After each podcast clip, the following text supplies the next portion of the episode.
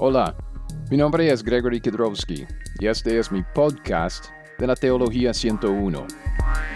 ¿Le gusta estudiar la Biblia? Por 20 años yo era un pastor maestro y ahora soy policía, pero también soy maestro de una escuela dominical. No soy ningún erudito, pero sigo estudiando la escritura, entonces, si le gusta el estudio de la Biblia, le invito a quedarse aquí conmigo.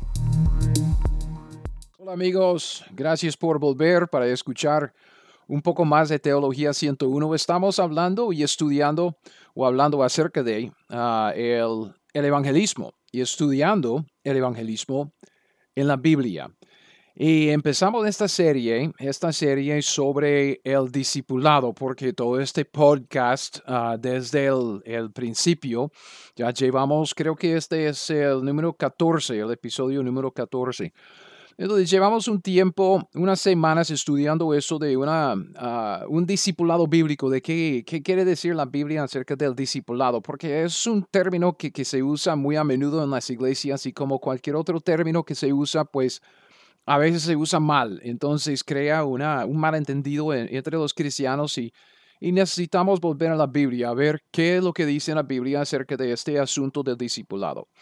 Y ahora Después de cómo colocar el fundamento de una teología bíblica, estudiamos lo que la Biblia dice acerca de, la palabra y el término discípulo, y luego de, la palabra y el término discipulado y discipular, y hablar de quién es responsable para el discipular, y ya vimos que nosotros somos los responsables. Ahora estamos tratando de desarrollar más como lo que estoy llamando una filosofía una filosofía bíblica de cómo podemos aplicar todo este conocimiento, cómo hacemos esto del discipulado hoy en día. En el estudio de la teología del discipulado comenzamos con nuestro propósito, ¿se acuerda? ¿Cuál es nuestro propósito de vida? Nuestro propósito de vida es el de glorificar a Dios y gozar de Él para siempre. Entonces, si estamos viviendo de una manera para glorificar a Dios, estamos, vamos a estar gozándonos de Él para siempre. Si no estamos gozándonos, uh, gozando de Él ahora, uh, podemos preguntarnos si realmente estamos viviendo de una manera que glorifica a Dios. Así es la vida cristiana. Pero después de ver nuestro propósito, ya nos metimos un poco en el estudio acerca de nuestra misión de vida la misión que Dios nos ha dado. Si queremos cumplir con nuestro propósito de vida, tenemos que acabar con nuestra misión de vida, tenemos que terminarla, que tenemos que cumplirla.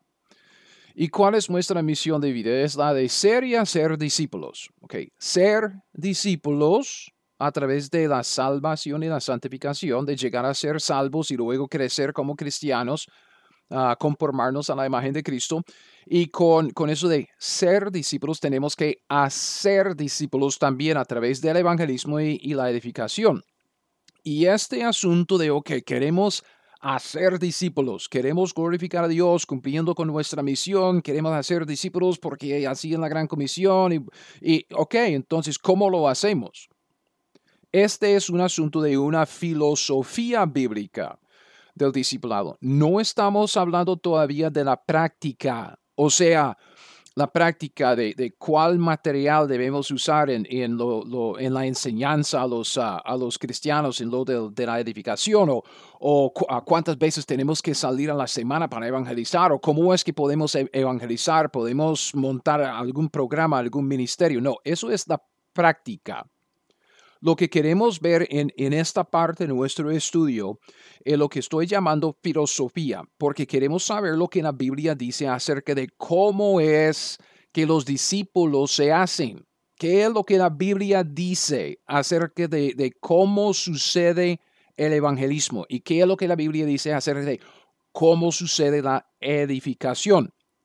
Porque una vez que entendamos los conceptos de discípulo, discipulado, discipular, y después, una vez que entendamos lo que es cómo es que, que, estas cosas suceden conforme a lo que dice la Biblia, ya podemos meternos en la práctica, ¿ok? De cómo podemos hacerlo, eh, cómo podemos e, evangelizar, cómo podemos edificar bíblicamente. Y empezamos nuestro estudio ah, de esto de la, filosofía ah, bíblica del discipulado viendo el evangelismo. Esto fue el podcast anterior. En la última lección, el último podcast, el último episodio, vimos los medios, ¿ok? Los medios del evangelismo. Y los medios, como vimos, son los componentes del proceso por el cual Dios lleva a un pecador para salvarlo. Sabemos que no nacemos salvos. Entonces, ¿cómo es que un pecador perdido llega a ser un pecador salvo? Y vimos que en este proceso de, llevar a un pecador a la salvación hay cuatro diferentes componentes, cuatro pasos grandes, cuatro etapas. Ah, por las cuales pasa el, el, pecador para llegar a ser salvo. Primero, el, okay, tenemos cuatro medios, uno, dos, tres, cuatro, ¿ok?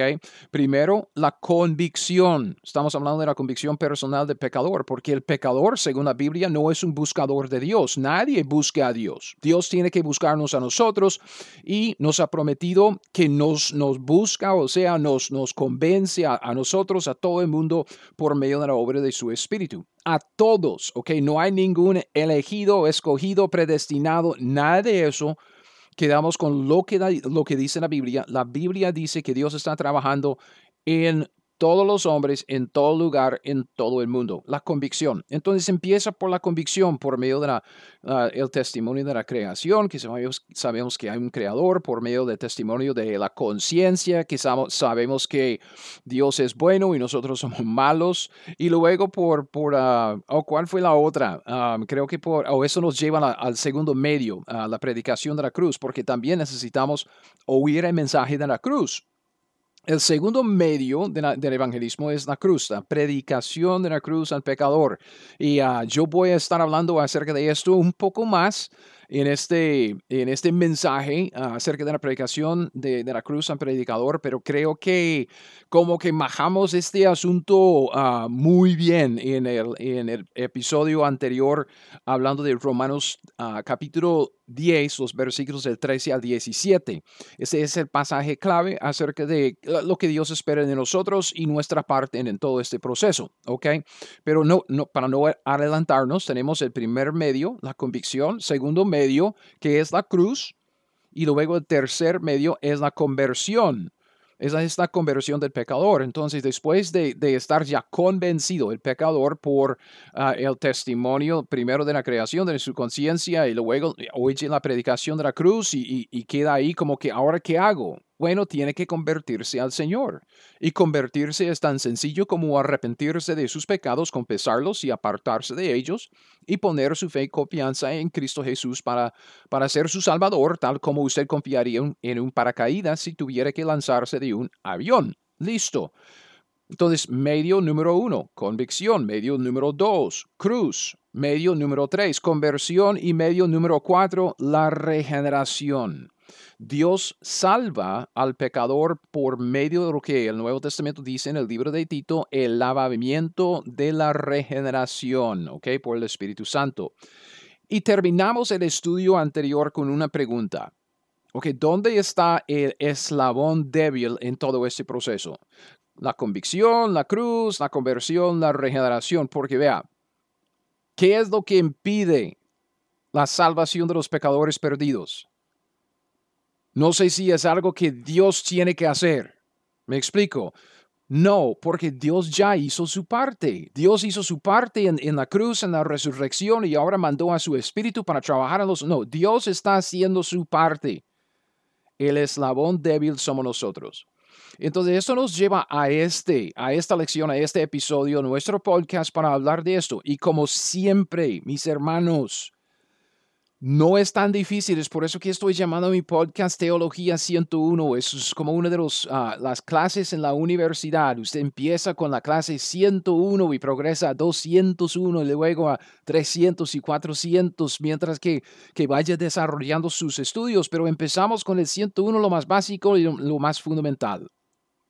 Y yo le digo en cuanto al evangelismo, entender cuáles son nuestras responsabilidades en todo este proceso que Dios estableció para salvar a los pecadores es fácil, fácil, fácil. Lo difícil es hacerlo.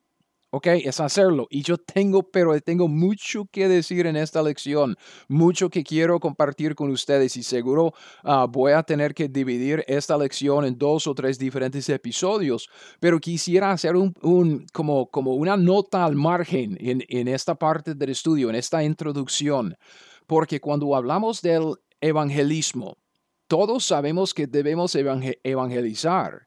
Esto eso es como, es obvio, es obvio.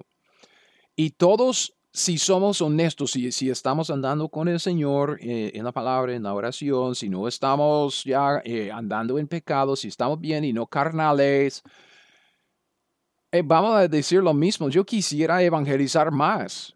Ojalá que, que, evangelizara más. Yo, yo, quiero salir más, yo quiero ser más apto para hablar con la gente, más apto para repartir los tratados, los volantes evangelísticos. Eh, yo quiero evangelizar más. Es sencillo, pero no lo hago. O es sencillo y no lo hago suficiente. Entonces, ¿cuál es el problema? Ok, eso es un problema de la práctica y como dije, no vamos a meternos tanto en lo, lo de la práctica. Ahora estamos desarrollando una filosofía de nuestro evangelismo, que es una filosofía bíblica, que dice la, la, Biblia acerca de cómo es que esto se lleva a cabo y cuáles son nuestras metas. Pero cuando hablamos de nuestras metas, vamos a ver que hay dos. E, e, es que, hermanos, solo hay dos. Entonces, ¿cuál es el problema? El problema creo que es un problema de, de liderazgo. Porque si usted se fija, en, en, ok, tengo dos pasajes en mente. Efesios 4, 11 y 12. Efesios 4, del 11 al 16 es más o menos lo que yo llamaría en cierto sentido la gran comisión por el apóstol, apóstol Pablo. Pero él explica cómo es eh, la estructura de, de, ministerio y preparación para el ministerio en la iglesia local. Y dice en el versículo 11 de Efesios 4, 11 y 12 que él ha dado a ciertos hombres dotados como para para ser líderes en la iglesia. Y, obviamente tenemos los pastores maestros, tenemos los, lo que se llama profetas que son predicadores o apóstoles, los llamamos hoy en día misioneros. Y, y lo que y lo que lo que vemos lo que vemos en esto es que hay otro líder que se llama evangelista. El evangelista no es el que evangeliza. Obviamente el evangelista, evangelista evangeliza porque todos los cristianos somos responsables para evangelizar. ¿Cuál es, cuál es el, papel entonces del evangelista entre los líderes de Efesios 4:11 que Dios ha, ha, dado a la iglesia? Vemos su responsabilidad, su papel en el versículo 12. En el versículo 12 dice que estos líderes del versículo 11 son, son dados, entregados como, como, como, entregados como dones a la iglesia para entrenar y perfeccionar a los santos para la obra del ministerio. ¿Qué es lo que esto quiere decir? Hermanos, Dios ha dado a ciertos hombres en la iglesia que, que son evangelistas y además de evangelizar con cierta facilidad, ellos también son responsables de enseñar acerca del evangelismo y entrenar a los santos para que los santos podamos hacer la obra del ministerio. Necesitamos evangelistas, no para evangelizar, todos debemos evangelizar, necesitamos evangelistas para entrenarnos a los santos, a los comunes y corrientes, a la gente normal en esa obra del evangelismo. Esa es la obra del evangelista, es entrenar a los santos en el evangelismo. ¿Y qué pasa entonces? ¿Qué, ¿Qué pasa entonces? Porque no hay tantos evangelistas. Ojalá que cada iglesia local tuviera un evangelista, pero no es así. Entonces, ¿qué hacemos? Pablo dice a Timoteo en 2 de Timoteo 4, en los primeros cinco versículos, creo que es el versículo 5 al que me refiero aquí que él dice a Timoteo que debe cumplir su ministerio, ¿ok? Y dice, haz obra de evangelista. Ok, ¿cuál es la obra de evangelista? Yo me imagino que muchos han tomado este versículo para decir, hey, pastor, también tiene que evangelizar. Siempre está en el púlpito, pero tiene que salir para evangelizar. Y esa es una buena aplicación, solo es que no es no es muy bíblico, está un poco fuera de contexto porque no toma en cuenta la definición de evangelista. El evangelista está en, la iglesia, en el cuerpo de Cristo, para entrenar a los santos en la obra del, ah, del evangelismo. Entonces, si no hay ningún evangelista en, en su iglesia, el pastor tiene la responsabilidad de hacer obra de evangelista. Y la obra de evangelista es entrenar a los santos en la obra de evangelismo. Entonces, es un problema de liderazgo, porque un pastor, si no hay evangelista, digamos, un pastor debe enseñar acerca del evangelismo, debe entrenar a su gente en el evangelismo y debe ser un buen ejemplo de alguien que evangeliza. Y además de eso, debe montar salidas para evangelizar, programas en la iglesia ah, para evangelizar por medio de no sé qué, ah, repartir tratados y volantes o ah, predicar al aire libre o montar actividades en la iglesia para, para invitar gente como, ay, no sé, tacos gratis o algo así que, podemos inventar para, para, para atraer la gente. nosotros en, en, Costa Rica hicimos un, una actividad en una escuela, una escuela pública en mi barrio. Entonces montamos toda una actividad con comida gratis, con regalos, con todo. Invitamos a todos los dos del barrio, pero a todos yo, yo es que pasamos puerta por puerta. Entonces pintamos la escuela, arreglamos la escuela, cortamos el césped, el zacate y luego arreglamos todo y, montamos un arroz con, con, pollo y más arroz que, que, pollo. Pero bueno, todos llegaron. Yo no sé cuántos, pero yo digo, man, la gran mayoría de mi barrio llegó allá para la comida, para los regalos y rifa, no sé qué. Llegaron y en la invitación que yo les entregué, en la invitación, yo fui el 100% transparente y honesto con ellos. Yo dije en, ese, en, ese, en, la invitación que estaba invitándoles a una, a una actividad, escuela pública, arreglarla y pintarla, lo que sea, y va a haber ah, comida y, y, regalos. Y yo les dije, antes de darles la comida o algo así, antes de algo, antes de, de, de lo grande o, o antes de terminarlo, que yo iba a predicarles el Evangelio, que iba a sacar 10 o 15 minutos para explicarles el Evangelio. Entonces, cuando llegó el momento, todos sabían que yo iba a hablar del Evangelio y les prediqué el Evangelio y, y salió lo más bien. Entonces necesitamos liderazgo, necesitamos pastores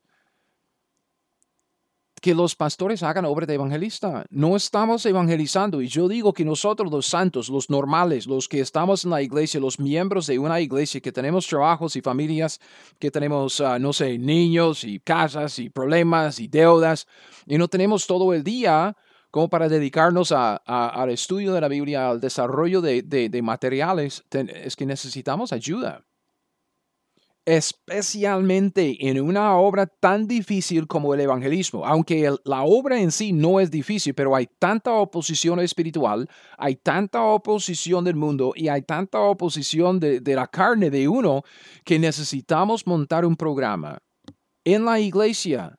Necesitamos un, presupuesto como para apartar dinero para invertir en, en volantes o lo que sea y necesitamos montar actividades y, estructurar algo. Pero esto, esta obra, si no hay evangelista, lo siento mucho, pastor, le toca a usted. Y yo digo, hermanos, oremos para que haya más pastores que, que estén haciendo la obra de evangelista. Lo necesitamos. Entonces, ya para volver a nuestro estudio, porque como dije, yo tengo mucho que decir en este estudio, ah, ni siquiera vamos a meternos en lo que, lo que son las dos metas. Tenemos que hablar de algo muy, muy importante primero. Entonces, vuelvo a, esta pregunta. ¿Cuáles son nuestras responsabilidades en este proceso ah, de los medios, la convicción y la predicación de la cruz, la conversión del pecador y la regeneración? Obviamente, obviamente, la parte que nos toca a nosotros es el segundo medio, es la cruz, esta predicación de la cruz. Y, tenemos dos metas acá, y estoy llamando las, las dos metas del evangelismo. Si usted logra alcanzar estas dos metas, usted ya está e, evangelizando. Entonces, estas dos metas son lo que Dios espera de nosotros en la obra inicial de hacer un discípulo. Un, dis- un discípulo se hace primeramente por medio del evangelismo, llega a ser un seguidor de Cristo. Entonces tenemos que ser conscientes, hemos visto esto antes, conscientes de los medios por medio de los cuales Dios lleva a cabo esta obra en los hombres, o que esta obra de evangelismo, de salvarlos. Por medio de los medios, el proceso se define, ok, este proceso de, evangelismo, o se describe. Entonces, estamos conscientes de los medios. Ok, convicción, predicación de la cruz, conversión del pecador, regeneración. Listo. Entonces, más o menos ya entendemos el proceso, ¿verdad? Ok. Ahora tenemos que enfocarnos y enfocarnos a nosotros mismos, enfocar nuestros recursos, enfocar nuestro esfuerzo en lograr las metas, porque las metas forman la parte de la obra que nos toca a nosotros. Somos responsables por las metas. Si alcanzamos las metas, como dije, veremos a Dios llevar a cabo su obra, porque Dios es fiel. Dios ya, ya está haciendo su obra, ya, ya hizo su parte, está haciendo su parte. Dios no es el ah, eslabón débil en esta cadena. Nosotros somos los débiles. Pero si alcanzamos las metas, yo le aseguro, según lo que dice la Biblia, usted va, a ver a Dios llevar a cabo su obra entre nosotros y usted va a ver gente llegando a los pies de Cristo. Nuestras dos metas, lo que Dios ha establecido como lo que nos toca a nosotros en el evangelismo, dos metas son ir y predicar. ¿Verdad? Ok, yo acabo de llevar 20 minutos hablando acerca de muchas cosas y ahora lle- llegamos a esto. Este es el evangelismo, ir, predicar. ¿Qué tan difícil es entender las dos metas? Ir, piénselo, ir. Si queremos hacer discípulos evangelizando a los inconversos, ¿qué tenemos que hacer primero? Tenemos que ir a donde los inconversos. Es que ah, yo, yo, yo sé, debemos dar una invitación en el servicio dominical. Obvio, porque uno no sabe si un inconverso esté entre, entre los de la congregación. Sin embargo, cuando llegamos a la iglesia, ¿qué es lo que nos decimos? Hola hermano, hola hermana, hola hermano, hola hermana, y hermano, hermana, hermano, hermana. Es somos hermanos, no somos inconversos. Entonces, si uno dice, híjole, ¿cómo quisiera evangelizar a los inconversos? ¿Dónde los encuentro? Ah, buena pregunta. Porque si queremos alcanzar a los inconversos, tenemos que ir a donde ellos están, como el mercado, como, como en, San José, Costa Rica, en el centro, en la calle principal, en, en el cruce de la calle, de la, de la calle principal, la, la avenida principal, la avenida central, la calle central, ahí, ahí en el mero, mero centro de, de la ciudad. Mucha gente pasa, ok, en las paradas de buses, hay mucha gente allá. Ok, tenemos que ir. Y cuando llegamos allá, necesitamos comunicarles el mensaje del Evangelio. Esto es lo que vimos yo no sé, repetidas veces en, el, en, en, la lección anterior, en el estudio anterior, en Romanos 10, del 13 al 16. ¿Cómo es que ellos van a creer si no han oído? ¿Y cómo van a, uh, no, cómo van a oír si, si no tiene predicador? ¿Y cómo van a predicar si no son enviados? Entonces te, tenemos que predicar, tenemos que ir y anunciar la palabra del Evangelio. Nadie va a ser salvo si no oye el Evangelio tiene que oír el Evangelio para responder al Evangelio, sabiendo que Dios manda a todos los hombres en todo lugar que se arrepientan y que pongan su fe en, en, Cristo Jesús, que dejen de creer en sí mismos y en su propia bondad, ¿ok? Que no la tiene, y, se arrepienta de eso, que es idolatría, y confía en Cristo, en Cristo, únicamente en Cristo. Entonces necesitamos comunicar el mensaje de la cruz a los pecadores inconversos que encontramos. Ir y predicar. ¿Ok? Y digo predicar, yo no quiero que usted me malentienda. ¿ok? No estoy solamente, pues que yo, yo soy uno que, que yo me pongo encima de una caja en una esquina y, y pego cuatro gritos a la gente. A mí me fascina predicar al aire libre en público. Ok. Entonces, a, a, veces como que tiendo a, a referirme a, a, este tipo de evangelismo, este tipo de predicación, pero cuando yo digo predicar, quiero que usted me entienda. Estoy no solo hablando de predicar al aire libre en público, en la, en la avenida central, en la calle central, ahí en, en, una parada de buses. Yo estoy hablando de simplemente hablar con alguien, comunicar el mensaje del Evangelio a un pecador. ¿Ok? Predicar quiere decir que estamos haciéndolo con autoridad. O sea, que, que estamos diciéndole al pecador, vea, eso es lo que Dios dice. Dios dice que usted ha pecado, Dios dice que, Dios dice que, la Biblia dice que, la Biblia Jehová dice, el Señor dice, viene con la autoridad de nuestro Creador, nuestro Dios. Estamos hablando con autoridad, anunciando el Evangelio, predicando, ¿ok? Comunicando el mensaje del Evangelio. Entonces, no me malentienda. No solo me refiero a esto de predicar al aire libre en la calle, no, estoy refiriéndome a lo que sea, como cualquier método de hablar con la gente, comunicar el mensaje del Evangelio. Como he dicho muchas veces, tratados y volantes evangelísticos son buenísimos.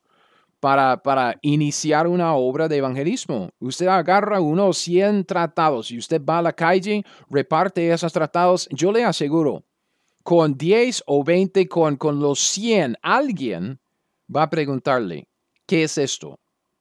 y ya tiene una apertura para hablarle de, Cristo. Eso es, eso es, una explicación de lo que la Biblia dice acerca del Evangelio de Jesucristo. ¿Qué es lo que usted cree que pasa después de la muerte? Y ahí entra en la conversación. Okay, pero eso es para luego. Vamos a hablar de la práctica luego. Podemos hablar de la práctica y talleres de evangelismo y maneras de evangelizar y todo esto. Realmente eso es lo que quería decir con, con la obra de, de evangelista. Necesitamos pastores, evangelistas, líderes en la iglesia para, entre, en, para, para entrenarnos en la obra de evangelismo y mostrarnos cómo hacerlo. Entonces, si queremos evangelizar tal como Dios quiere que lo hagamos, o sea, si, queremos hacer discípulos evangelizando, esas son las dos cosas principales que tenemos que hacer. Solo dos cosas. Ahora, alguien podría preguntar si hay una tercera meta una meta de regar, ¿ok? Y esto viene de, del pasaje primero de Corintios 3.6 y quisiera tocar este asunto, mencionar otro asunto que, vamos a desarrollar luego, porque no quiero que usted crea que, que yo no creo en la oración. Nosotros debemos estar orando. Pero la oración en sí no es una meta del evangelismo. ¿Por qué? Porque Dios nos ha mandado, y yo puedo, es, como, como dije, yo voy a desarrollar esta idea luego, al final de esta lección sobre las metas del evangelismo. Es muy importante que entendamos uh, por qué debemos orar, por cuáles cosas debemos orar, ¿ok? Muchos se refieren a 1 de Corintios 3.6, ¿ok? 3.6, uh, y diciendo que tenemos que regar la semilla que plantamos orando. ¿Ok? Y es, es, ah, bueno, ok, e, está bien, es más, es, está bien, está bien. Solo es que está un poco fuera de contexto. Contexto del capítulo 3 de Primero de Corintios. Uh, Primero de Corintios 3, 6 dice, ya para entrarlo. Yo planté, dice Pablo, Apolos regó, pero el crecimiento lo ha dado Dios. Que la idea de regar en este versículo, pues, es una palabra que se refiere a, la edificación, no al evangelismo. Que Pablo plantea, esa es la obra de, evangelismo, sembrar la semilla, plantar la semilla, ¿ok? Luego viene Apolos, ¿ok? Si sabemos de la historia, Hechos capítulo 18, versículo 27 hasta el 19.1, que Apolos llegó allá después de Pablo. Pablo dice, yo planté, Okay, yo, yo sembré la semilla, yo evangelicé allá en, en, en la ciudad de, de, de, los Corintios. Apolos llegó después a la iglesia y regó lo que yo sembré. Y, Dios obviamente ha dado el crecimiento, el crecimiento en lo que Pablo hizo por medio del evangelismo con nuevos convertidos y luego dio el crecimiento con lo que Apolos estaba haciendo con lo de regar en la edificación. Entonces en 1 Corintios 3, Pablo Pablo es el que sembró la semilla. Pablo es el que, entró con el evangelismo. Llega a Apolos después y la regó, regó la obra. Y eso se refiere a la edificación de los creyentes. Él ayudó a los creyentes a crecer en su fe. El regar esa obra de darle a la nueva plantita el cuidado y los nutrientes que necesita para crecer después de que brota. que ya, ya ha nacido, entonces tiene que regarle para que crezca. Eso es lo que Apolos hizo. Entonces, regar en contexto se refiere al trabajo, la obra de edificación. Pablo plantó, él sembró la semilla, Apolos llega después y, y, y le regó. En otras palabras, utilizando otra metáfora en el mismo capítulo, versículo 10, ok, el del 10 al 15. Ya analizando el del 10 al 15, si tiene una Biblia, está siguiendo este podcast ahí en su Biblia. Pablo, Pablo puso el, el fundamento, dice en el versículo 10. Otro, Apolos, edificó sobre este fundamento. Vean lo que dice en versículo 1 de Corintios 3.10 conforme a la gracia de Dios que me ha sido dada. Yo, Pablo dice, yo como perito arquitecto puse el fundamento. Ahí está Pablo evangelizando, colocando el fundamento. Otro viene, otro dice, edifica encima. ¿Quién es este otro que edifica encima? El mismo que regó lo que Pablo plantó. Otro edifica encima, pero cada uno mire cómo sobreedifica, porque cada uno tiene que responsabilizarse por su propio crecimiento. Pero luego dice en el, en el 11, porque nadie puede poner otro fundamento que el que está puesto, el cual es Jesucristo. Entonces ya sabemos que colocar el, colocar el fundamento o plantar o sembrar la semilla se refiere a lo mismo, es la obra de evangelizar, es la obra de guiar a alguien a Cristo para la salvación. Versículo 12. Y si sobre este fundamento de Jesucristo, sobre la salvación, o que sobre este fundamento alguno edificare, ahí está la edificación. Podemos edificar con oro, plata, piedras preciosas, madera en hojarasca. La obra de regar la nueva planta, la nueva vida, y la obra de edificar sobre el fundamento se refieren a lo mismo. Es la obra de edificación, es la obra de edificar, ayudar a un creyente a conformarse a Cristo, a crecer en Cristo. Apolos es el que vino después de Pablo para instruir a los corintios para su edificación y su madurez en Cristo. Entonces, como dije, en, Hechos 18 y, 19 es, es, es, un pasaje en donde vemos a Apolos. Okay? Y obviamente Apolos estaba evangelizando ahí en Corinto, no estamos diciendo lo contrario, pero estaba también enseñando a los creyentes. Primero de Corintios 4, 15. Ok, Pablo fue el que, como, como padre, engendró a los corintios por medio de la predicación del Evangelio. Él lo dice, primero de Corintios 4, 15.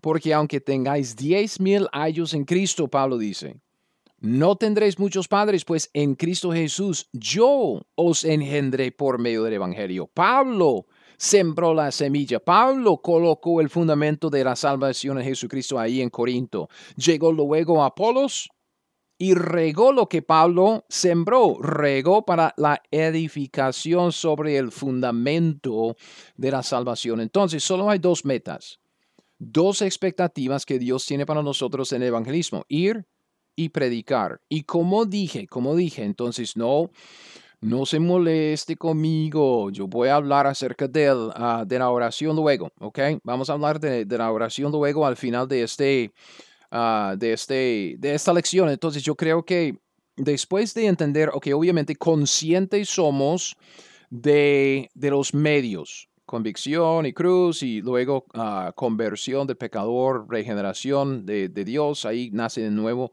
y tenemos un nuevo convertido, conscientes de este proceso, ¿ok? Pero también enfocados en las metas, enfocados en las metas. Y yo quisiera como darle el conocimiento de las metas primero para que cuando lleguemos a esto de la oración y hablemos de la oración, usted va a ver la importancia de orar bíblicamente bíblicamente en este contexto del evangelismo. ¿okay? Entonces, lo que yo pueda decirle acerca de, de, la oración viene después al final, porque es muy importante que entendamos lo que Dios espera de nosotros. Y una vez que entendamos lo que Dios espera de nosotros, obvio, obvio, Vamos a orar conforme a esto, ¿ok? Entonces, um, no apague, no apague el, el, que tiene, uh, todavía sigan escuchando y sigan la lección, porque ahora vamos a meternos en la carne de nuestro estudio para hoy, ¿ok? Y yo le dije, yo tengo mucho que decir en, en un contexto para colocar un fundamento, para ponerle un contexto, es, es, es muy importante lo que voy a decir y voy a tener que explicarme para que no haya malentendidos, ¿ok? Entonces, lo primero, el primer punto de nuestro estudio, la gran comisión es una misión con dos mandamientos. ¿okay? Eso es lo que, es lo, lo, que vamos a analizar por el resto de nuestro tiempo juntos en este episodio, en este estudio. La gran comisión es una misión con dos mandamientos. Ir y predicar el Evangelio, o sea, ir y testificar. Entonces, brevemente, rápidamente, dos pasajes de lo que se llama la Gran Comisión. ¿okay? Ese es, es, un término que nosotros hemos inventado, la Gran Comisión, pero está bien, vamos a, vamos a utilizarlo. Mateo, ¿ok? Mateo, Mateo 28, 18 al 20. Jesús se acercó y les habló a sus once discípulos diciendo, Toda potestad me es dada en el cielo, en la tierra, por tanto, id y haced discípulos. ¿Ok? Id y haced discípulos a todas las naciones. ¿Cómo lo hacemos? Bautizándolos en el nombre del Padre, del Hijo, del Espíritu Santo, enseñándoles que guarden todas las cosas que os he mandado. He aquí yo estoy con vosotros todos los días hasta el fin del mundo. Amén. Ok, aquí vemos el bautismo. No voy a hablar de bautismo porque el bautismo sucede después de la salvación. Entonces no estamos incluyendo el bautismo en la obra del evangelismo. Ese es el primer paso de obediencia después de ser salvo. Si alguien se convierte a Cristo Jesús, debe bautizarse en agua como un testimonio público de su, su decisión de, de, arrepentirse de sus pecados y poner su fe en, en Cristo Jesús. Entonces vemos, id y hacer discípulos, ¿ok? ¿Cómo? Uh, bautizándoles, enseñándoles. Entonces tenemos dos, dos elementos, id, hacer discípulos, enseñando, ¿ok? Enseñando. Tenemos que anunciar algo, hablar, uh, decir algo. Marcos 16, 15. Marcos 16, 15, les dijo, obvia, otra vez, Cristo Jesús a los, a los discípulos, id por todo el mundo y predicad el Evangelio a toda criatura. Entonces, breve, sucinto, claro, id y predicad. Id por todo el mundo, predicad eh, el Evangelio a toda criatura. Lucas 24 del 46 al 48.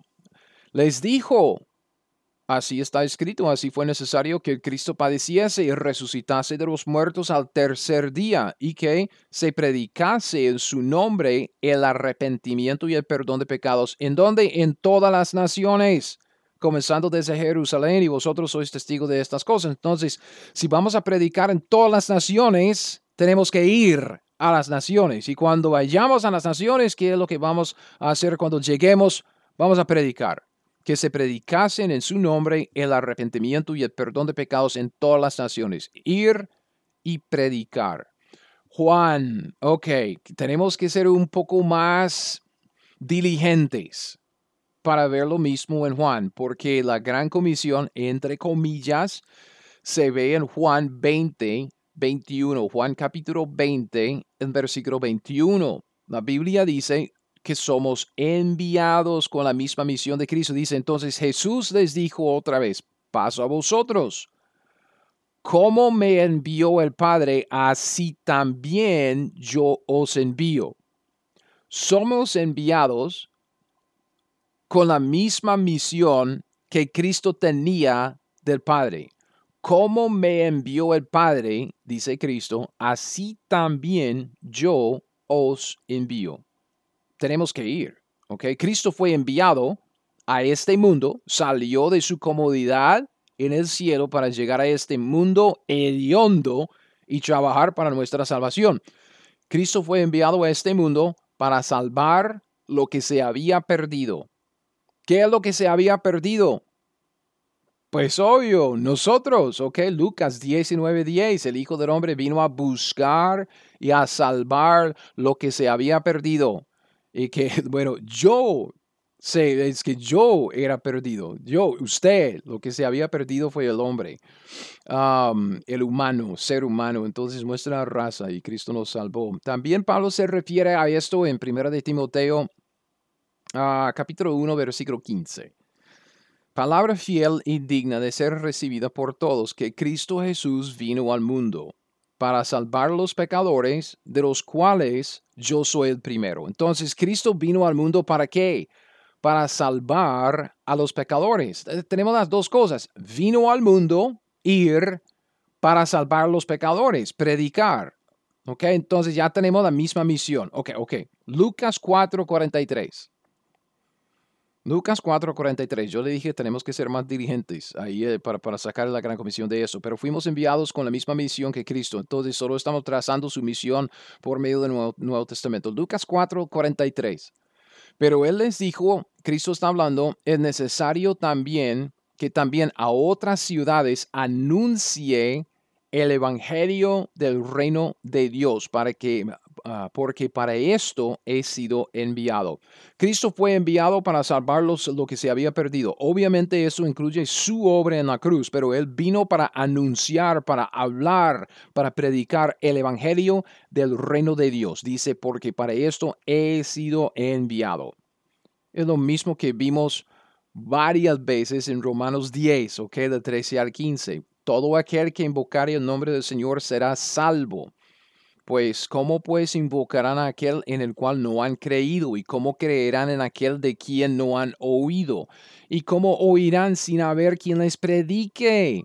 ¿Y cómo predicarán si no fueran enviados? Como está escrito, cuán hermosos son los pies de los que anuncian la paz, de los que anuncian buenas nuevas. Entonces tenemos que ir y predicar, anunciar la paz, anunciar las buenas nuevas, hablar del Evangelio. ¿Ok? Entonces Pablo fue enviado a predicar y nosotros somos llamados a seguir, imitar su ejemplo, ir y predicar. Pablo dice, pues no me envió Cristo a bautizar, sino a predicar el Evangelio, no con sabiduría de palabras para que no se haga vana la cruz de Cristo. Es 1 de Corintios 1.17. Y, y, obviamente en 1 de Corintios 11.1 dice, sed imitadores de mí, así como yo de Cristo. Un pasaje más, Hechos, eso fue Juan. Juan, como, como dije, uno tiene que ser un poco más diligente en el estudio para sacar la gran comisión y explicarla bien ah, ahí en ese libro. Pero ahí está. Está ahí y es fácil de ver. Ok, solo es comparar la escritura con la escritura. Hechos. Fácil, Hechos, ¿en dónde encontramos la gran comisión en Hechos? Hechos 1, 1 8, 1, capítulo 1, versículo 8. Cristo dice a sus, sus seguidores, recibiréis poder cuando haya venido sobre vosotros el Espíritu Santo y me seréis testigos. El testigo testifica. Me seréis testigos en dónde? En Jerusalén, en toda Judea, en Samaria y hasta lo último de la tierra. Entonces es lo mismo, ir y predicar. Y aquí es donde tenemos que apartar un tiempito para establecer el contexto. Porque hay quienes que dicen que la gran comisión no es para nosotros durante la época de la iglesia. Ahora, si usted ha escuchado el término hiperdispensacionalista, que este es una de las Ah, cualidades, una de las, de las cosas como que uno dice, aquí está una lista de, de, una descripción de que es un hiperdispensacionalista, entonces cree esto, no cree esto, cree esto, no cree esto. Y, y esto siempre sale de que los, entre comillas, hiperdispensacionalistas, los que cortan la Biblia, dividen la Biblia demasiado recto y, solo quedan con los escritos de Pablo y más, algunos de ellos solo se quedan con los, los escritos de Pablo cuando él estaba en la cárcel. Pero bueno, tengo en mente sacar un, una lección sobre el hiperdispensacionalismo, porque algunos, algunos en Facebook pero ¿cómo quiero salir de Facebook? Me explico. Algunos en Facebook me, me llamaron hiperdispensacionalista. Entonces, es, es, como una etiqueta, es como, es, es, es algo que, que, uno dice, ah, usted es un fanático, pero fanático de qué? Fanático es un término que se refiere a bueno, a muchos, en, muchos estados de su fanatismo, que es un fanatismo extremo, es un fanatismo como, como a medias, o es hiperdispensacionalista como que muy fuerte o no muy fuerte. Entonces, ah, Dejemos de llamar a, la gente según este tipo de cosas, hiperdispensacionalista o ah, lo que sea tenemos que entender, tenemos que tomar en cuenta de que sí, hay quienes que dicen que la gran comisión no es para la época de la iglesia, porque Pablo es nuestro apóstol, ah, Pablo recibió la revelación de la iglesia, todo lo que necesitamos entonces en nuestra revelación, en nuestra doctrina, es, viene por medio de Pablo. Pablo tenía la, el apostolado de la circuncisión y Pedro y los doce el apostolado de la circuncisión, entonces nuestro apóstol es Pablo. Entonces, ¿qué hacemos con la gran comisión? ¿Qué es para nosotros o no es para nosotros? Porque aparece en los evangelios y al, al, principio ahí de, de, hechos, pero uno podría decir que, uy, pero eh, la gran comisión fue entregada directamente a los, a los apóstoles judíos para Israel y no para la iglesia. Entonces, ok, ok, Hablemos de este asunto. Eso es lo que quiero hacer. Eh, como, como dije, vamos a apartar un tiempito para hablar de esto. Ciertamente, obviamente, necesitamos entender la Gran Comisión en su propio contexto, su debido contexto, y vamos a hablar más sobre esto luego, aún en esta serie y más ah, cuando montemos ah, la serie que sigue, porque esta serie es más como práctica. Yo no sé nada de podcast, entonces yo monté esta serie de, del discipulado como para practicar.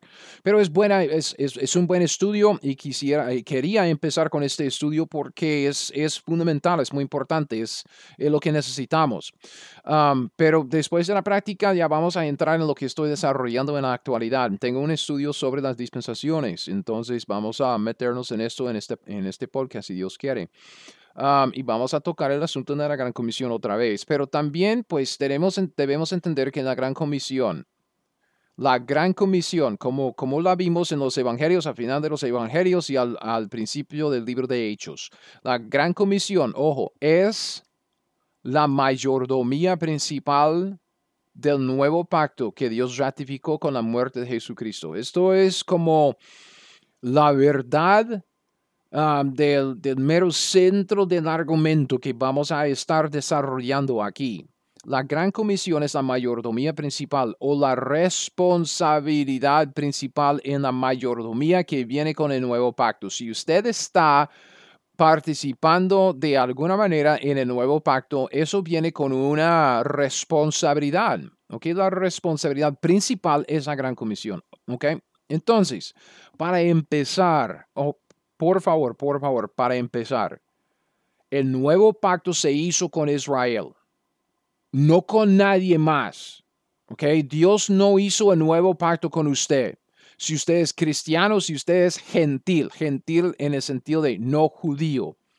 Dios no dio a usted el nuevo pacto.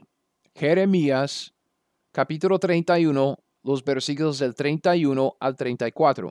Aunque este es el pasaje de plena mención, del pasaje en donde debemos empezar a, desarrollar nuestro estudio sobre el nuevo pacto. Y también entendemos que, que Ah, nuestra salvación viene por medio de este nuevo pacto. No estoy diciendo lo contrario, pero el nuevo pacto abarca mucho más que solo la salvación. Este es el asunto. El nuevo pacto viene con varias estipulaciones, hasta ocho estipulaciones, quizá nueve. Y nosotros solo participamos en dos. ¿Ok? Entonces, veamos lo que dice el pasaje. Jeremías 31, del 31 al 34. Jeremías 31, 31. Dios, por medio de Jeremías, dice, He aquí que vienen días, dice Jehová, en los cuales haré nuevo pacto. ¿Con quiénes? No, fíjese bien, fíjese en su, en su, en su Biblia. Si usted está fijándose en su Biblia, en su teléfono, qué vergüenza. Saque su Biblia en papel con tinta, ¿ok? Porque somos de la vieja escuela. eso es una broma. Dice, haré nuevo pacto con la casa de Israel y con la casa de Judá, no como el pacto que hice con sus padres el día que tomé su mano para sacarlos de la tierra de Egipto. Ese es el pacto de Moisés, Éxodo 19 y 24.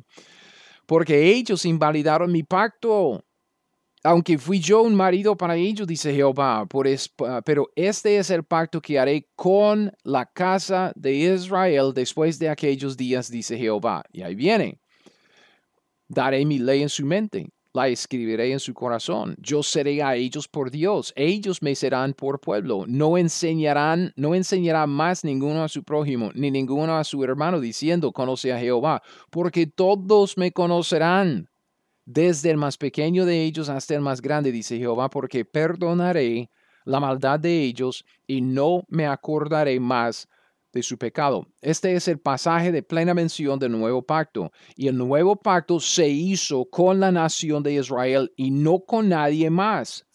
Es tan importante que Dios lo repite dos veces en el Nuevo Testamento para que no lo pasemos por alto. Hebreos 8 y Hebreos 10.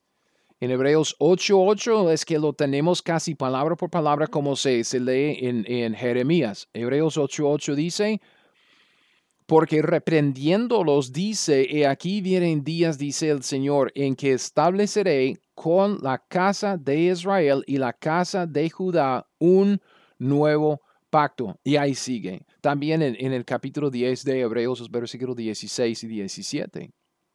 Y lo importante que ver en esto, porque no estamos desarrollando un estudio sobre el nuevo pacto, lo importante que ver aquí es que el nuevo pacto no se hizo con la iglesia. ¿Ok? El nuevo pacto no se hizo con la iglesia. Ese nuevo pacto no es para la iglesia, ni tampoco para los gentiles. El nuevo pacto no se hizo con los gentiles. Es un pacto estrictamente hebreo. Sin embargo, sin embargo, Dios ha tomado dos de los elementos de este pacto o sea, dos de las bendiciones del, nuevo pacto, dos provisiones prometidas. Y se los ha dado directamente a los gentiles.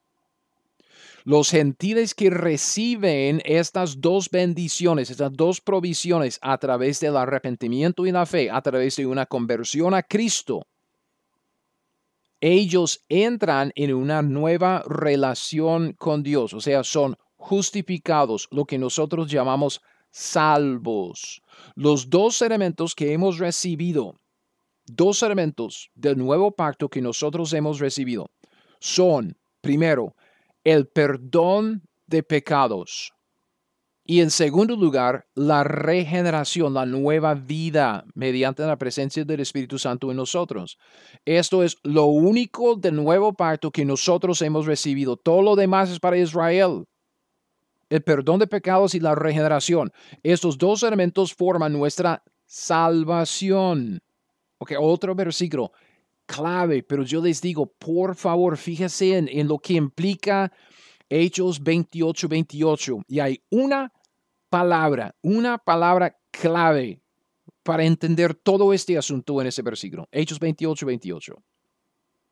La salvación que Dios le prometió a Israel bajo el nuevo pacto, como en Jeremías 31, esta combinación del perdón de pecados y la nueva vida espiritual por medio de la regeneración, esta salvación que Dios prometió a Israel bajo el nuevo pacto, ha sido llevada y ofrecida directamente a los gentiles. Pablo dice, Hechos 28, 28, Sabed pues que a los gentiles es enviada esta salvación de Dios y ellos oirán. Ok, obviamente fíjese en saber, saber es, la conjugación de vosotros. Pablo está hablando a, a, alguna gente muy específica, usted está hablando a los judíos en Roma, Hechos 28 en Roma. Pero la palabra a la cual quiero llamar su atención es la palabra esta. Saber pues que a los gentiles es enviada esta salvación, esta salvación de Dios. Ellos, los gentiles, oirán. Es que a veces tenemos la tendencia de leer el Antiguo Testamento y pensar, eh, los judíos, ellos tenían su salvación allá con la ley y esa, esa cosa. Pero cuando llegamos al Nuevo Testamento, entonces nosotros tenemos una salvación que es diferente. ¿Me explicó? Como que ya la salvación hoy es por fe, entonces Cristo y la cruz, entonces uh, nacidos de nuevos y ya, ya, ya, ya. Es algo nuevo, algo nuevo, algo nuevo. No, es algo que Dios prometió a la nación de Israel por medio del profeta Jeremías y Ezequiel también, porque hay muchos pasajes, pero, oh, usted no se imagina cuánto, cuánto se escribió en, en, en Ezequiel acerca del nuevo pacto. Es fenomenal, pero bueno. Dios prometió una salvación a la nación de Israel bajo el nuevo pacto. Y, a través de Cristo y luego a través de la predicación de los apóstoles y aún incluyendo a Pablo. Pablo siempre predicaba en las sinagogas y Pablo en, en, en Hechos 28 está predicando a los judíos en Roma está ofreciéndoles la salvación por medio de la sangre de Cristo, la sangre del nuevo pacto, la sangre que fue derramado para cubrir los pecados de todos nosotros, para nuestra eterna redención. Es algo que Dios prometió a Israel en el Antiguo Testamento desde Jeremías 31. Y cuando ellos rechazaron esta salvación, Pablo dice, vosotros judíos, vosotros sabed que a los gentiles es enviada esta salvación, la salvación que ustedes rechazaron, la salvación que está ah, provisto por medio del nuevo pacto, esta salvación de Dios. Ellos, los gentiles, ellos oirán. Entonces, esta salvación, y debe marcar esta palabra, debe hacer un círculo alrededor de esa palabra de su Biblia, debe marcarlo, rayarlo, no sé qué tiene que hacer para, para, para, para que sobresalte ahí en la página. Esta salvación nuestra salvación no es nada que Dios tenía escondido en el Antiguo Testamento. Nuestra salvación es la salvación que Dios tenía para Israel. Israel no la quería porque no quería a Jesucristo, el, el Salvador que provee la salvación. Entonces, puesto que ellos no querían la salvación, Dios llevó esta salvación a nosotros. Esta salvación en el contexto de Hechos 28, 28, cuando Pablo está hablando a los judíos en Roma, es la salvación que Dios ofreció a Israel por medio del nuevo pacto. Es, es, es vea, cuando, cuando estamos hablando de lo que, de nuestra parte en el nuevo pacto, esto es lo que recibimos. Es todo lo que recibimos. Okay, y yo sé, porque si yo digo, es lo único que hemos recibido, es que yo estoy llamando mi eterna salvación, lo único. y suena raro, pero es que en el, nuevo, nuevo pacto hay mucho más que Dios ha prometido a Israel, además de la salvación. Nosotros solo hemos recibido la provisión de la salvación que viene por medio del nuevo pacto. No recibimos el pacto en sí. No recibimos los otros elementos, o sea, las otras estipulaciones del nuevo pacto. Todo lo demás del nuevo pacto es para Israel y solo para Israel. Y si quieres saber, eh, saber por qué es que Dios lo hizo así, por qué es que llevó esta salvación a nosotros los gentiles, que somos perros en la Biblia, no somos del pueblo escogido, la respuesta se halla en Romanos, los capítulos 10 y 11. Ok, Romanos 10, 10, 19, perdón, Romanos capítulo 10, versículo 19. Estoy aquí fijándome en mis notas. Híjole, tenemos mucho, mucho, yo tengo mucho que decir. este asunto es demasiado importante que entender para que no robemos a los judíos de sus bendiciones. Es que el nuevo pacto es para ellos, ¿ok? Pero está bien, podemos continuar esto en otro episodio. Ok, vamos, vamos a estar ya terminando esto. Romanos capítulo 10, versículo 19. Pablo dice también digo, ¿no ha conocido esto Israel? Primeramente Moisés dice, yo os provocaré a celos con un pueblo que no es pueblo, con, con pueblo insensato os provocaré a ira. Dios nos dio una parte de la bendición que le prometió a Israel para provocar a Israel a celos. Ok, sí, Dios nos está utilizando nos está utilizando para qué? Para provocar a su esposa divorciada, Israel, a celos, para que Israel quiera lo que nosotros hemos recibido. Dios dice a Israel, ah, bueno, entonces, papito, si usted no quiere, si usted no quiere este, esta salvación, yo voy a llevar esta salvación a los perros y vamos a ver, los perros sí la van a querer. Y yo sí, el perro gentil, Gregory Kedrowski, yo la quiero, ¿ok? Yo la quiero. Y, y, si Dios quiere utilizarme para provocar a su pueblo Israel a celos, adelante, porque yo he recibido la salvación y toda bendición espiritual en Cristo Jesús. Yo, yo, yo soy miembro del cuerpo de Cristo y yo estoy gozoso, alegre y contento. ¿Me explico? Vemos lo mismo en Romanos 11:11. 11. Digo pues, han tropezado los de Israel para que cayesen en ninguna manera, pero por su transgresión vino la salvación. Y no nada más, la salvación, esta salvación a los gentiles. ¿Para qué? Para provocarles a celos. Vea, hermanos, Dios no ha terminado su obra con Israel. Dios restaurará a su nación amada y escogida, y ella, Israel, disfrutará de la relación del pacto que Él le prometió, pero hasta después de aquellos días, como dice Jeremías 31, 31.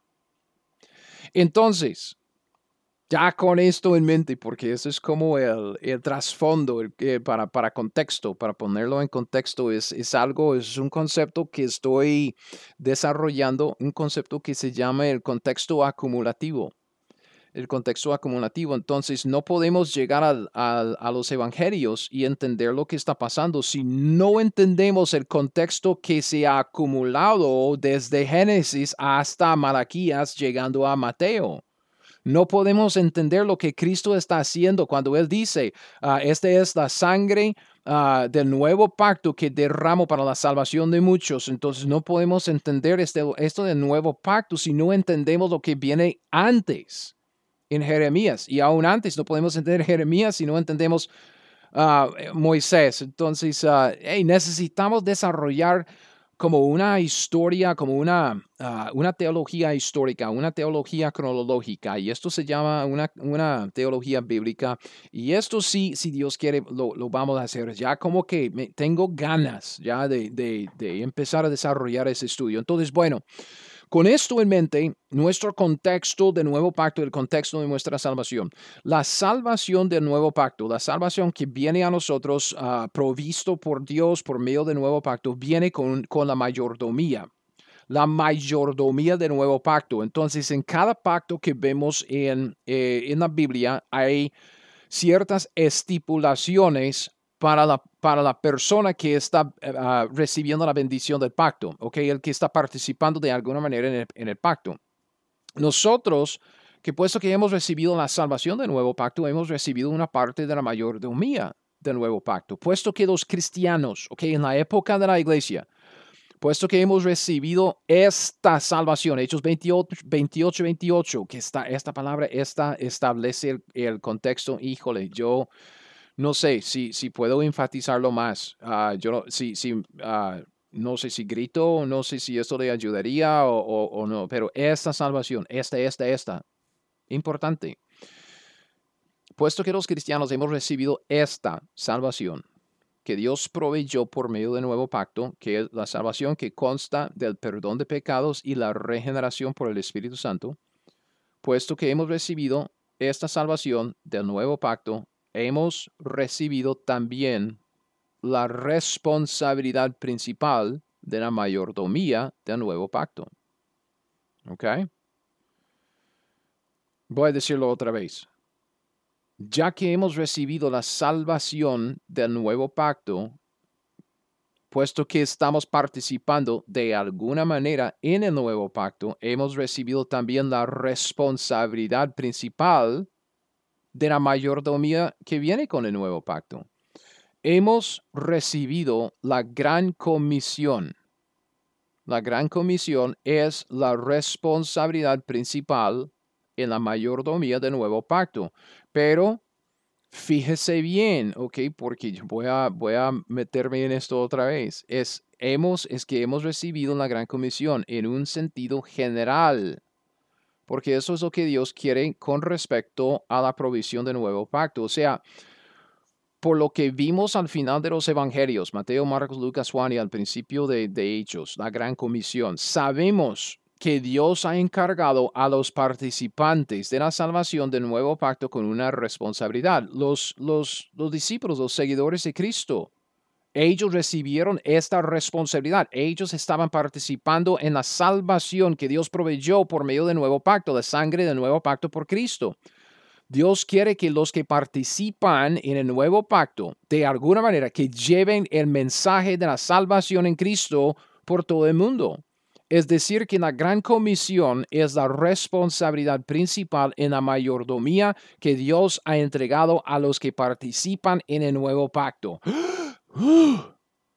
¿Cómo estamos? ¿Cómo está el cerebro? ¿Medio tostado? ¿Bien frito? ¿O sigo? ¿No sigo? Vea, tal como el Señor les mandó a sus apóstoles al final de los evangelios, Él también nos ha, mandado a nosotros a ir y predicar. Somos enviados. Como los como id y predicar, dice, id a todo el mundo, predicar, hacer discípulos, predicando, enseñando. Nosotros somos enviados a comunicar el mensaje del Evangelio a los inconversos. Romanos 10, del 13 al 17. Es, es este pasaje otra vez, cómo, cómo invocarán eh, a, aquel en el cual no han creído, cómo van a creer si no han oído y cómo van a oír si, si nadie les predique. ¿Y cómo predicarán si no fueron enviados? Nosotros fuimos enviados. Y si, si usted dice, si todavía usted, el hiperdispensacionalista, todavía usted dice, Dios no me ha enviado por medio de la gran comisión. Ok, ¿qué hace usted con seguro de Corintios 5 del 18 al 20? Ok, en primer lugar, en Romanos 10, ya vimos que, que necesitamos evangelizar para que la gente sea salvo. Evangelizar quiere decir predicar y oír, uh, predicar el evangelio para que ellos oigan y se conviertan. Y eso implica que somos enviados, enviados a donde los pecadores para anunciarles el Evangelio. Pero también somos embajadores de Cristo. Segundo de Corintios 5, de 18 al 20, embajadores somos en nombre de Cristo, ¿ok?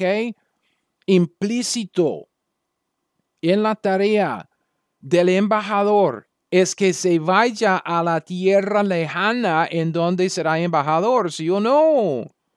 Es que el embajador gringo en Colombia, en donde vive, en donde desempeña su trabajo, ¿En Gringolandia? No, en Colombia. Es el embajador gringo, entonces tiene que estar en Colombia o, en Costa Rica o en México, en donde sea, para hacer la obra de su trabajo de, de, embajador. Entonces, implícito en nuestra tarea, tarea de un embajador, es que se vaya a la tierra en donde será embajador. Nosotros somos enviados como embajadores con un mensaje para comunicar. ¿Cuál mensaje será? Segundo de Corintios 5, 18.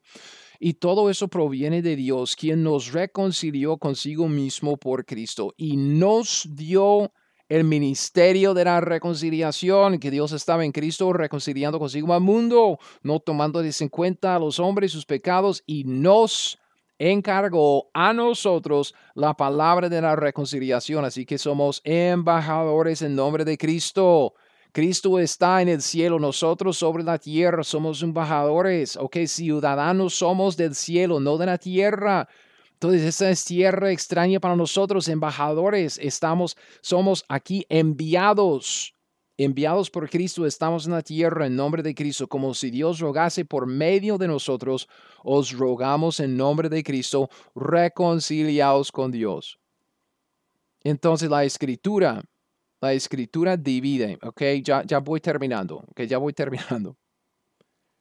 La escritura divide a los seres humanos en tres grupos. Primera de Corintios 1, 22 y 23. Tres grupos. Esa es una de, los, de las reglas del estudio bíblico fáciles, fáciles de entender. Cada grupo, cada uno de los tres, tiene una característica que lo distingue.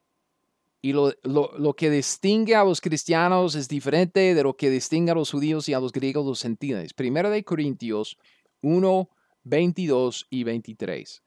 La Biblia dice, Pablo hablando, porque los judíos, primer grupo, piden señales. Los griegos, o sea, los gentiles, los no judíos, buscan sabiduría. Pero nosotros, los cristianos, nacidos de nuevo de entre los judíos y de entre los griegos, nosotros, ¿qué es lo que nos distingue a nosotros? predicamos a Cristo crucificado para los judíos ciertamente tropezadero y para los gentiles locura. Los judíos piden señales, los gentiles, que son griegos, llamados griegos acá, buscan sabiduría. Nosotros los cristianos predicamos a Cristo crucificado, el mensaje de la cruz, el Evangelio. Por esto, Pablo dije que los cristianos somos ministros del nuevo pacto. Segundo de Corintios 3, 6, y termino con esto. Pablo dice en segundo de Corintios 3, 6, el cual asimismo nos hizo ministros competentes de un nuevo pacto, no de la letra, sino del espíritu, porque la letra mata más, el espíritu vivifica. Nosotros predicamos la salvación que Dios proporcionó por medio del nuevo pacto. Aunque no recibimos todo el nuevo pacto, el nuevo pacto es para Israel y es únicamente para Israel. Nosotros hemos recibido esta salvación del nuevo pacto que los judíos rechazaron. Y con, con la salvación del nuevo pacto viene la responsabilidad de la mayordomía del nuevo pacto y la responsabilidad es la gran comisión. Pero, pero, necesitamos entender que el contenido de nuestra predicación no es el mismo contenido de la predicación de la gran comisión al final de los evangelios. Y con esto vamos a empezar nuestro siguiente episodio. Entonces yo le invito, vuelva siga este estudio conmigo, bastante interesante y vienen más cosas luego. Si tiene alguna pregunta, por favor, métase en mi página web, mándeme la pregunta por, por medio de, de la página de contactos y con mucho gusto voy a tratar de, de aclarar o corregir lo que yo como que, que, hice mal o dije mal. Pero si tiene alguna pregunta, una clarificación, lo que sea, mándeme un correo, uh, búscame en Messenger lo que sea y con mucho gusto yo voy a tratar de aclararlo hasta entonces. Con esto, siga pensando en nuestra responsabilidad. No hemos recibido todo el nuevo pacto. Hemos recibido esta salvación del nuevo pacto y con esto viene una responsabilidad. Ir y predicar. Es muy fácil, muy fácil. Entonces vamos a seguir con el estudio, ah, terminando esto de la Gran Comisión y metiéndonos en las, ah, las dos metas en el siguiente episodio. Gracias por haberme acompañado hasta aquí. Yo sé que, que fue mucho en esta lección, mucho, mucha enseñanza, mucha, ah, puede, puede, ser un poco pesado y fuerte. Entonces, que Dios le bendiga mucho, que siga pensando, meditando en la escritura y Dios le va a dar el entendimiento. Y ore por favor, que ore, que Dios levante más evangelistas en la obra. Necesitamos más evangelistas que ore por su pastor para que él también haga obra de evangelista. Gracias por pasar este rato conmigo escuchando mi podcast de la Teología 101. No es tan difícil aprender la Biblia y aplicar lo que ella nos dice.